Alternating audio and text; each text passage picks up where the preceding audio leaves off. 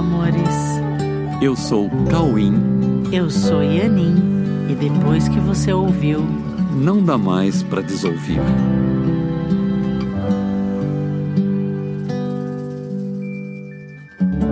Olá, meus amores. Oi, tudo bem? Como estão vocês? E galera, ainda dá tempo de entrar no curso Verdade Presencial, ok? O curso já começou, mas nas primeiras cinco aulas você pode assistir uma para conhecer e fazer a sua matrícula. Então, até o dia 23 de fevereiro, você consegue ser aluno do curso A Verdade Presencial na turma 33, dessa turma que acabou de começar. E aproveite que nós estamos com um pacote promocional especialmente para essa turma 33, com quase 50% do, do valor. É um pacote que envolve o workshop, a matrícula, as mensalidades. Então, entra no site coexiste.com.br, procura lá o curso A Verdade Presencial e veja as condições, entre em contato conosco, aproveite essa turma, que está uma delícia, aliás, a turma está uma delícia, para fazer os exercícios do curso Milagres em conjunto. Ok, gente, então agora vamos falar do nosso episódio de hoje. O nome desse episódio é A Função do Corpo. Sim, a função do corpo. Então, nós vamos falar de um assunto que mais cedo ou mais tarde todos buscarão compreender visto que todos que transitam por este mundo, se utilizando de uma imagem que chamamos de corpo, estabelecem uma função para essa imagem, independente da consciência que tenham da decisão que tomaram sobre esse assunto. E para ver que isso está ocorrendo, é só observar os movimentos dessas imagens e perceber que um corpo não se movimenta sozinho sem que um ser vivo se disponha a comandá-lo. Isso não é difícil de ver porque seria muito estranho admitir que um corpo se mexe sozinho. Seria realmente assustador, porque não haveria uma explicação lógica para isso. Quando percebemos algo, buscamos algum significado para sabermos como nos relacionarmos com isso. Quando os nossos sentidos detectam a presença de um corpo em nosso ambiente, sabemos que há alguém ali, manifestando algum tipo de intenção. Todos os movimentos dos corpos que vemos manifestam intenções. Ao observarmos esses movimentos, também queremos saber sobre essas intenções demonstradas nesses movimentos e o quanto elas podem interferir ou não em nossos projetos, que também são carregados de intenções manifestadas no corpo que estamos utilizando. Isso significa que não estamos presenciando corpos, mas manifestações de intenções baseadas em projetos articulados por alguém que se utiliza de um corpo para executar esses projetos e torná-los perceptíveis aos sentidos de todos que estão compartilhando o cenário em que estão. Isso realmente ocorre e todos notam que isso está acontecendo, visto que todos assumem posturas diante dessas manifestações, fazendo julgamentos expressos ou reservados, gerando concordâncias, discordâncias ou desconsiderando essas expressões, podendo inclusive contribuir ou se defender dessas manifestações. Visto isso, podemos falar mais objetivamente sobre o assunto. Há algumas considerações básicas a serem feitas e admitidas a partir disso, para que possamos tornar esse assunto consistente e útil.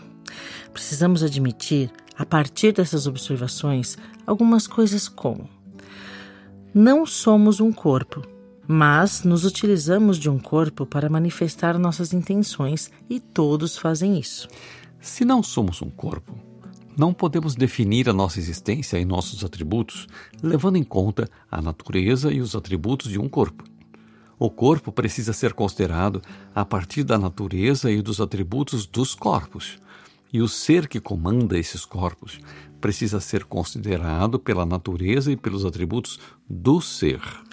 Portanto, precisamos ficar atentos se estamos manifestando intenções a partir do ser que somos, ou se estamos manifestando um equívoco de percepção sobre nós mesmos, confundindo os atributos do corpo com os atributos do ser que somos.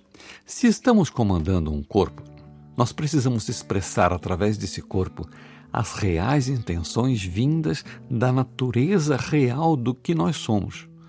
Nós precisamos estar certos do que nós somos para que possamos manifestar através do corpo a nossa consciência da nossa real identidade. Se estamos sentindo falta de contato com o que somos, estamos expressando isso também.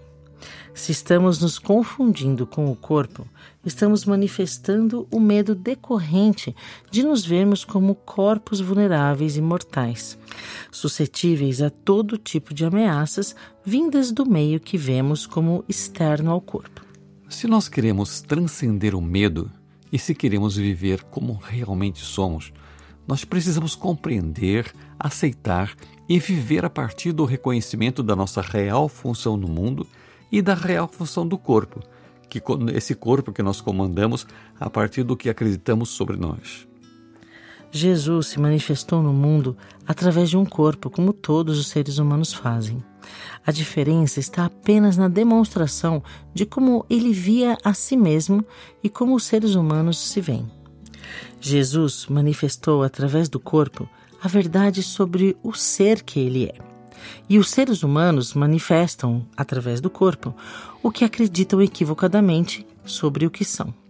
Jesus deu ao corpo a função de corpo e ao ser a função do ser, tal qual Deus o criou. Jesus aceitou para si o pensamento de Deus sobre a sua criação. Jesus se identificou plenamente com o Espírito Santo, que é o pensamento de Deus que está em nossa mente, para que possamos nos orientar a partir do que somos, conforme Deus nos criou.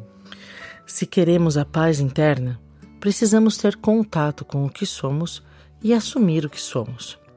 A partir da consciência do que somos, podemos então dar ao corpo a sua real e santa função de manifestar no mundo a verdade sobre nós, seguindo a orientação de Deus que está totalmente disponível em nossa mente assim como fez Jesus.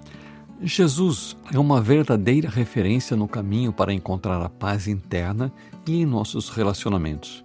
Como ele mesmo disse aos seres humanos, nós precisamos utilizá-lo como referência do caminho para a retomada da consciência do que somos. Jesus alcançou o que todos alcançarão mais cedo ou mais tarde. Jesus está totalmente disponível para compartilhar suas conquistas com todos que transitam nessas experiências no mundo e que manifestam em corpos o que acreditam. Todos os conflitos humanos são apenas demonstrações de equívocos entre o que somos e o que acreditamos sobre nós e manifestamos em corpos.